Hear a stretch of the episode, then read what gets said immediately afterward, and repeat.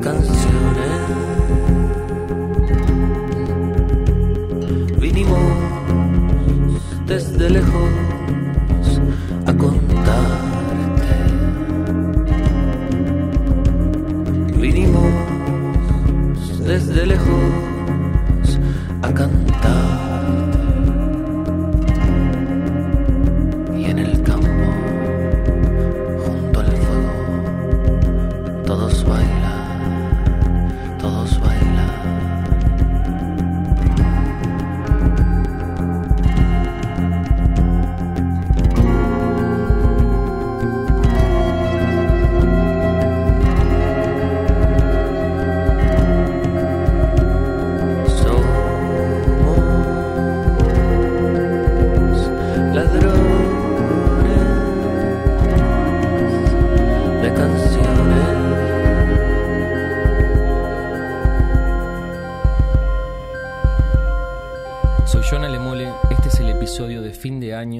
serie de charlas con músicas y músicos y sus influencias al componer. Hoy estamos con Camila Rodríguez, música compositora de la banda Niña Lobo, que también colabora en varios proyectos de la escena musical uruguaya. Hoy vamos a explorar dos composiciones de Niña Lobo. Comencemos por la canción La vida de alguien.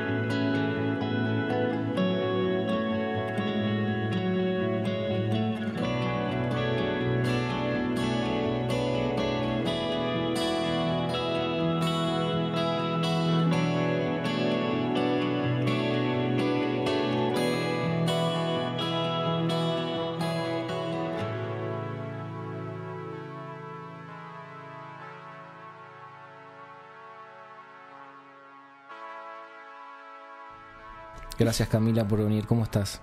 Bien, bien, bien. Gracias a vos, Jonah. No. Este, esta pregunta que te voy a hacer eh, marca el recorrido de, de este programa y quiero saber cuáles son tus influencias al componer, si tenés influencias en general y si en particular en esta canción hay alguna. Em, todo el mundo, estoy segura que todo el mundo está contestando lo mismo, que es tipo, qué pregunta más difícil. Em, porque yo siento que como que por un lado tengo como mis influencias muy claras y por el otro no, porque toda mi vida escuché como mucha música distinta y creo que cada vez más, como a medida que me voy haciendo más adulta, escucho cosas que antes capaz que hace unos años pensaba que no, que nunca me iban a gustar o que nunca iba a escuchar o que nunca me iban como a, a inspirar en cierta forma. Em, mis influencias, me gracia el otro día escuchando el de Romy que dijo de los Beatles y fue tipo, es que es que sí, ¿no? Sí, o sea, sí, como la raíz, mi raíz está bastante ahí porque eh, tengo cuatro hermanos que todos Ajá. muy fans Mirá. de los Beatles, mi papá también, y de chica siempre era como que está, como que los Beatles era tipo los Beatles y Peñarol. tipo eso, cuando era Rodríguez tenías que, tenía que ser eso. Em, creo que por ejemplo algo de los Beatles que, que, que, que hoy en día me doy cuenta que, que me requedó es la época pop de los Beatles, ¿no? Claro. Eh, tengo el pop bastante como integrado, eh, aunque a veces a veces me gusta y a veces intento como eh, correrme un poco. Tengo como una forma bastante em, eh, tradicional o no sé, mm, estructurada de, de, sentir las canciones y de hacerlas. Em, pero en realidad mis influencias, no sé, sí, son bast- bastantes como a- cosas medio así mm, poperas, no sé, después también otra cosa que me marcó pila, siento, en mi adolescencia, fue que me puse a escuchar como rock and roll, rock and roll, no sé si rock and roll o pop, no sé, tipo de los 50, 60, Ajá. este, eh, como canciones típicas tipo do, sol, do, la menor, fa, sol, ¿no? Sí, sí. Eh, ese tipo de canciones. Eh, y después, pero es que, no sé, es que tengo muchas. Podría estar horas, la verdad, siento. Bueno, Em. el, el espacio es, es- es- es para eso. Pero mm, eh, en esta, esta canción es del nuevo disco. Eh, en tu proceso de componer, por ejemplo, en esta canción, porque a veces quizás es un poco inconsciente, ¿no? Sí. ¿Vos recordás el momento en que la compusiste? Sí. ¿Qué andaba dando vueltas en ese, en ese momento? Eh, en relación como a la... A, esta a- canción, a la a vida las de alguien. referencias Sí, o, sí, o, o puede ser Ah. una referencia también de otro tipo Sí. que te pueda haber influenciado. Sí, creo que en el momento no me di cuenta, pero después, igual, como esto también más en relación como a la composición que hicimos como nosotras cinco, Sí. eh, siento que tiene como algo medio buenos muchachos, eh, como cierta cosa medio eh, ochentas oscuros. Ajá. Que, ta, que en el momento como que no me di cuenta y ahora escucho la canción y digo, ah, tiene como una cosita ahí. Sí. Eh, después también hubo un momento en la grabación, el, el arpegio de la guitarra, que fue como una de las primeras cosas que, que, que- donde apareció la canción, fue Sí. como con ese arpegio. Este, hubo un momento en la grabación que la estaba grabando con la guitarra, lo grabé también con la guitarra eléctrica y la acústica. Y Ujú. cuando lo grabé en una con la guitarra eléctrica, con un chorus, y nos quedamos mirando así, creo que fue con Guile que dijimos tipo, esto es cabrera. Mira. Como viste ese sonido bien de guitarra Sí. eléctrica cabrera. Sí, sí, sí. Este. Y después, no sé. eh, no sé, igual eh, tengo canciones que, que noto más, tipo, ah, o sea, eh, incluso hay veces que compongo canciones y digo como, tengo ganas de hacer una canción de tal estilo, ¿viste? O como Mm. con tal referencia como más marcada. Esta siento que fue súper libre, sobre todo porque eh, ta, es como una canción larga que tiene como varias partes Sí. y que eh, la fui componiendo como en distintos momentos e incluso eran distintas canciones Ah, que, que uní. Mira, mira, Sí. mira. Interesante. Sí, este, ya te digo, lo primero fue tipo el arpegio ese que lo estuve tocando durante meses, tipo la típica cuando agarras la guitarra y te pones, Sí. viste, este, y después eh, un día hice la parte de la parte final de la canción, la de no sé por qué, pero estaba como en, en una época que estaba como tan mal que no estaba pudiendo componer, eh, a- a hacer canciones tipo enteras, solamente podía como eh, expresar ta, eso, ¿no? Como esa como tristeza, eh, pero más por mí, ¿viste? Como, ta, voy a cantar esto como en loop porque lo necesito Sí. hacer Sí. pero no me podía como sentar a escribir canciones, no podía terminarlas, no podía, eh, sentía como muy físicamente las ganas como de hablar y decir cosas y no podía porque todavía no había como procesado, estaba como en la mitad del, del asunto, ¿no? De sentirme mal o qué sé yo, no sé. Este, y después entonces compuse esa parte y después... eh, nosotras la última como eh, escapada eh, con las pibas que nos fuimos a componer fue en creo que fue en enero del verano pasado eh, y fue tipo bueno o sea yo sabía que esa iba a ser como la última instancia que íbamos a tener para irnos eh, para afuera y estar como en otra viste y quería como quería no queríamos en realidad sí o sí como cerrar las canciones que iban a estar en el disco en esa ida. Eh, y entonces, unos días antes de irnos, eh, agarré como todas mis libretas, que aparte no sé por qué, eh, tengo como cinco libretas, que no las, o sea, no están todas eh, llenas, Sí, sí, ¿no? sí. Pero no sé por qué, es como que acá hay una, bueno, escribo en esta, viste así, y agarré todas las libretas y dije, bueno, ¿cuáles son los temas que yo siento que todavía, o sea, tienen como potencial, viste, si Claro. los llevo al grupo, eh, o los temas que capaz que hice hace dos años y me olvidé y ahora estoy como es mi última mi último momento para decir tipo ta esto puede estar bueno esto no Eh, y, y ahí eh, hice esta otra eh, o sea que en realidad es la misma canción pero era toda la primera parte de la canción Claro. ¿no? con el arpegio porque tenía una grabación tan- bueno agarré las libretas y agarré en mi celular todas las notas de voz no Sí. 500 notas de voz Sí, sí. y estaba ese arpegio. Y entonces eh, empecé como a intentar hacer una melodía de voz eh, siguiendo como el arpegio. Ajá. Eh, y ahí surgió toda la primera parte de la canción. Cuestión que, este, me, me siento y digo, bueno, tal canción, ¿cuáles son las canciones que voy a llevar para cuando nos vayamos para afuera? Bueno, tal canción, tal canción, tal canción. Y tenía esta otra que había hecho con el arpegio y la que había hecho hace un tiempo que era como simplemente esas, esas como tres frases Sí. que no había podido como terminar. Y también me di cuenta que eran como casi que los mismos acordes eh, y hablaban de lo mismo. Y fue tipo, ta, el cerebro es un viaje, ¿no? Sí. Eh, como en el momento no había podido desarrollarla Claro. y eh, después volví y hice algo muy parecido, lo mismo. ta. Claro. Y, y, ta, y ahí se me ocurrió como que, que la canción tuviera como esas dos partes. Eh, que después fue como muy loco porque siento que, al menos a mí, mm, me da como, le da como una, como una relación entre como la estructura de la canción y de lo que habla un poco la canción, que es como sobre el tiempo Mm, eh, y como querer que algo no termine. Sí, Y me gusta el hecho de que ahora la canción tenga como muchas partes. sí. eh, y incluso eh, la tecla que queda de Chani al final es como que queríamos que diera como la sensación de tipo, esto puede seguir Ajá. hasta el infinito y más allá.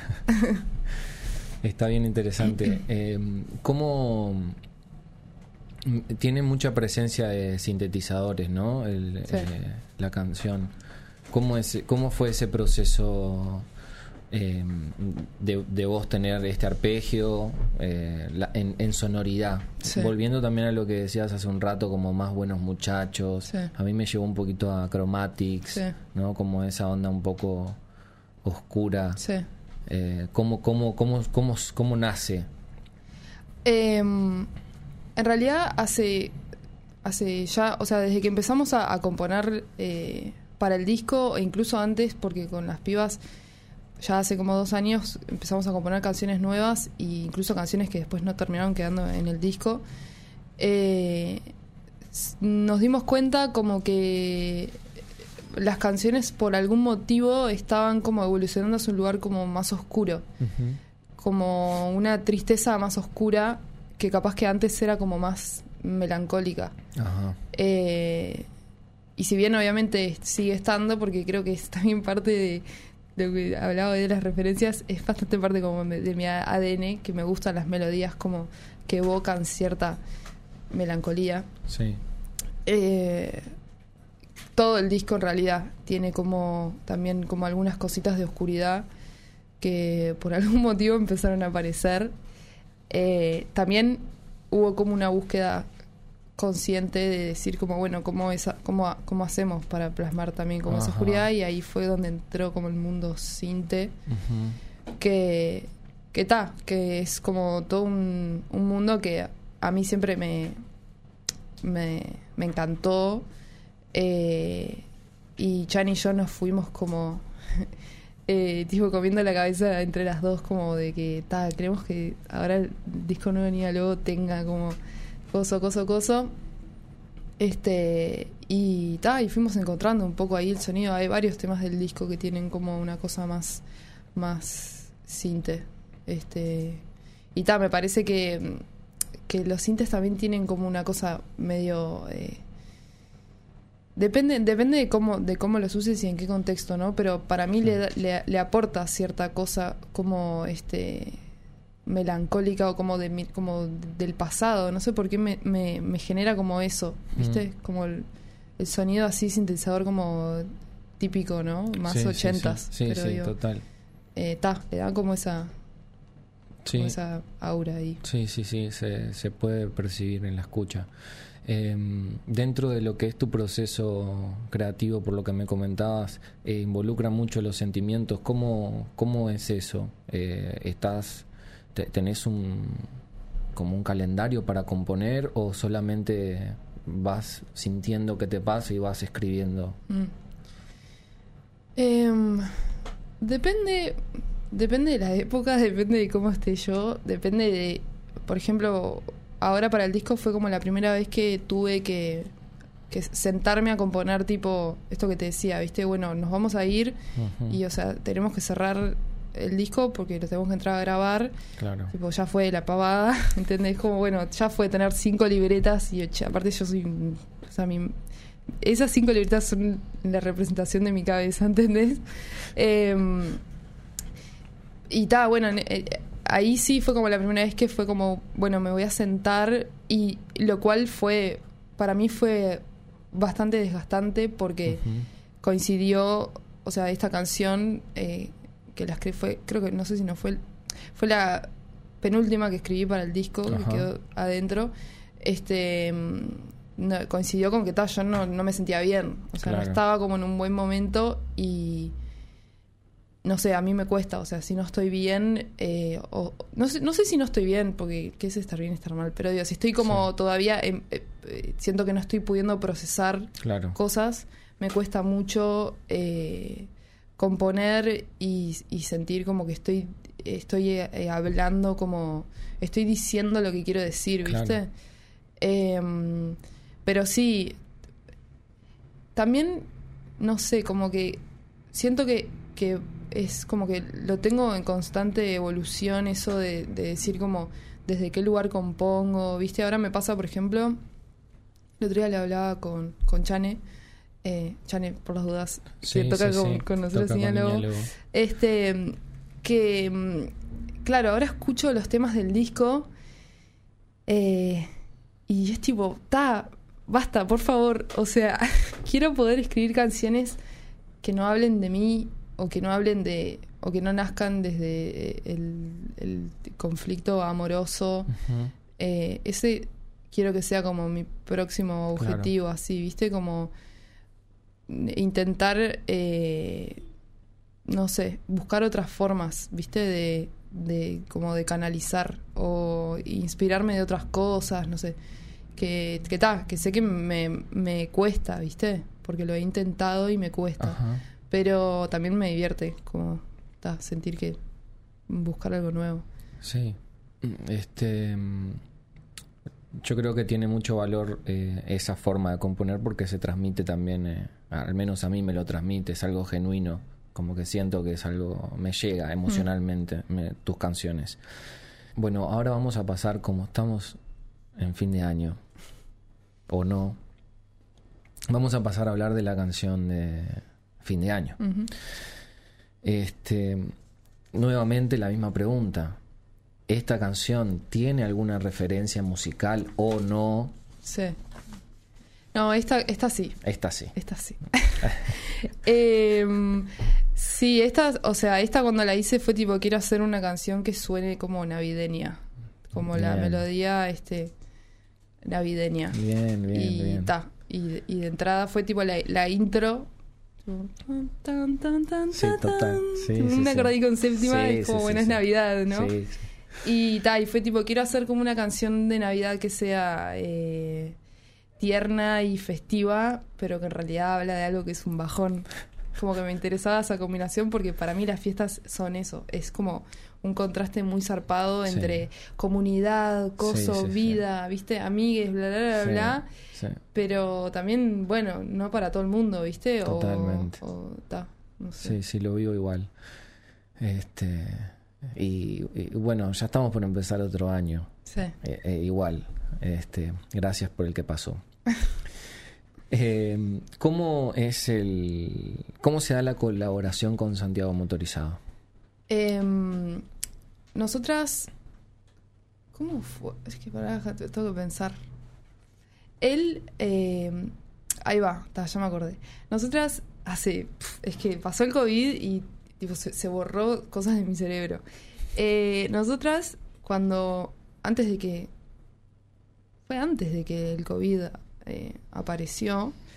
eh, íbamos a abrir para Él Mató un Sí. toque que iba a hacer en el 2020. Creo que era tipo abril del 2020, algo así. Cuestión que obviamente apareció el COVID, bueno, se, se suspendió, ta.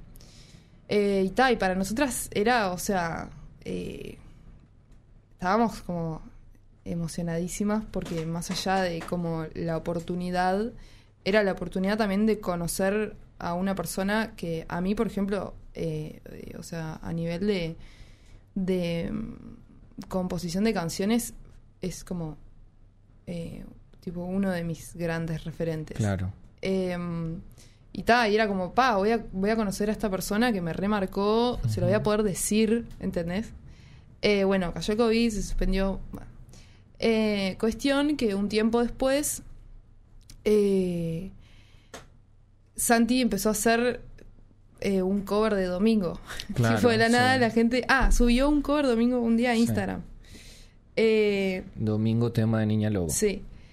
Y fue un viaje. Bueno, esto lo puedo contar porque ya se lo contamos a él, así que no me da vergüenza. Cuando, cuando nos enteramos, cuando vimos el video, eh, habíamos ido a ver a, a Juli, que, a- que había estado de invitada en un toque de Martín Rivero, Ajá. y después nos habíamos ido a comer unas pizzas a lo de Isa. Cuestión que está ahí, no sé quién, creo que, no sé, Cami así con el celular y dice, vos, Santi, Santi subió un video cantando Domingo. Y estuvo, no, no, coso, ojos llorosos, tipo así, todas, ¿eh? Da, en un momento, eh, ta, nos pusimos a llorar a ese nivel. No me podía creer, yo no lo podía creer realmente. Increíble. O sea, para mí fue como, eh, en mi vida nunca había sentido como tanta... eh, era literal como sentir un círculo, ¿me entendés? Tipo, la persona que a mí más me como inspiró a escribir canciones y a encontrarme Sí. en mi, como en mi identidad y en mi lenguaje, ahora está cantando una canción mía, ¿entendés? Sí. O sea, como muy circular, ¿viste? Sí. Eh, y ta, en un momento Isa desapareció como 15 minutos y no nos habíamos dado cuenta. y se había ido a llorar a la cocina, tremenda estúpida, tío, porque yo no quería llorar enfrente nuestro. Pero ta, eso fue muy gracioso. Y eso después se lo contamos. Después lo conocimos a Santi el año pasado, que vino a tocar a Montevideo Sí. eh, y nos invitó a tocar con él. y le contamos todo esto y ta, y fue re lindo también decirle como, Mm. ta, tipo, gracias. Claro. Eh, bueno, cuestión que está, a raíz de que él hizo ese cover, empezamos como a interactuar tipo en las redes. Claro. Eh, y ta, y estábamos, ya teníamos grabado el tema y todo. Eh, y un día fue tipo, ta, capaz que le preguntamos, capaz que se copa, ¿viste? Eh, y ta, y se recopó y. Y ta, re lindo. Sí, sí, quedó muy, muy bien la, la colaboración. Em, entonces la colaboración es el, el canta o él aportó en letra también. No, él, o sea, lo invitamos a, a cantar. A cantar. Sí. Em, como volviendo a esto que estábamos hablando de- del fin de año, yo hoy cuando estaba escuchando tus temas y estaba escuchando este en particular, me armé una playlist de temas de, de fin de año y, me, y caí en cuentas en que hay temas de fin de año como Diciembre de Tres Pecados, Fin de Año de Mux, Sí, este tema de fin de año sí. y un montón más. Recién hoy dije, ¿esto es un inconsciente colectivo del Río de la Plata? Claro. ¿O es... eh, no, Sí. no sé, vos lo percibís Sí. así o, o, o también te estás dando cuenta ahora? No, yo, o sea, eh, sí, hay como una, sobre todo, lo- yo por ejemplo cuando te decía eso, viste, como de qué referencia musical para esta canción, fueron como las típicas canciones eh, tipo de, de- de fin de año, no sé cómo decirlo, eh, pero como estadounidenses, ¿no? Sí. las típicas consumís a nivel de, Sí, sí. más mainstream. Pero creo que lo que pasa es que es una época, suceden cosas en fin de año, suceden cosas porque pensás mucho, procesás como todo lo que sucedió, está, tenés tipo el futuro, pensás en el futuro, o sea, para mí es que suceden cosas en fin de año, para mí es obvio que sí, la gente entra, entra en, entra en una. Entra, entra en ese bucle. Sí. Entonces, eh, ¿esta canción fue escrita un fin de año? Sí, eh, fue escrita tipo en, en un diciembre, Claro. principios de diciembre. Claro. Sí. Sí. Este, bueno, Camila, muchas gracias por haber venido a este estudio A de vos. Radio Camacua. Y nos vamos escuchando fin de año.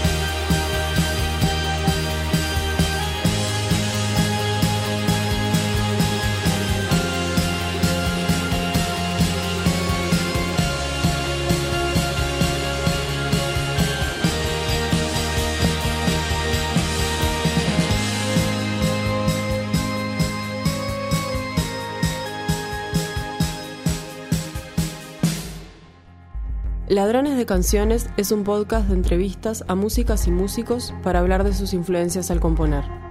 Es presentado por John Alemole y producido por Patricia Papazo y Natalia Agustina. Registro por Radio Camacua, Alexis Vilariño. Suscríbete y escuchanos en radiocamacua.uy y en tu plataforma de podcast preferida.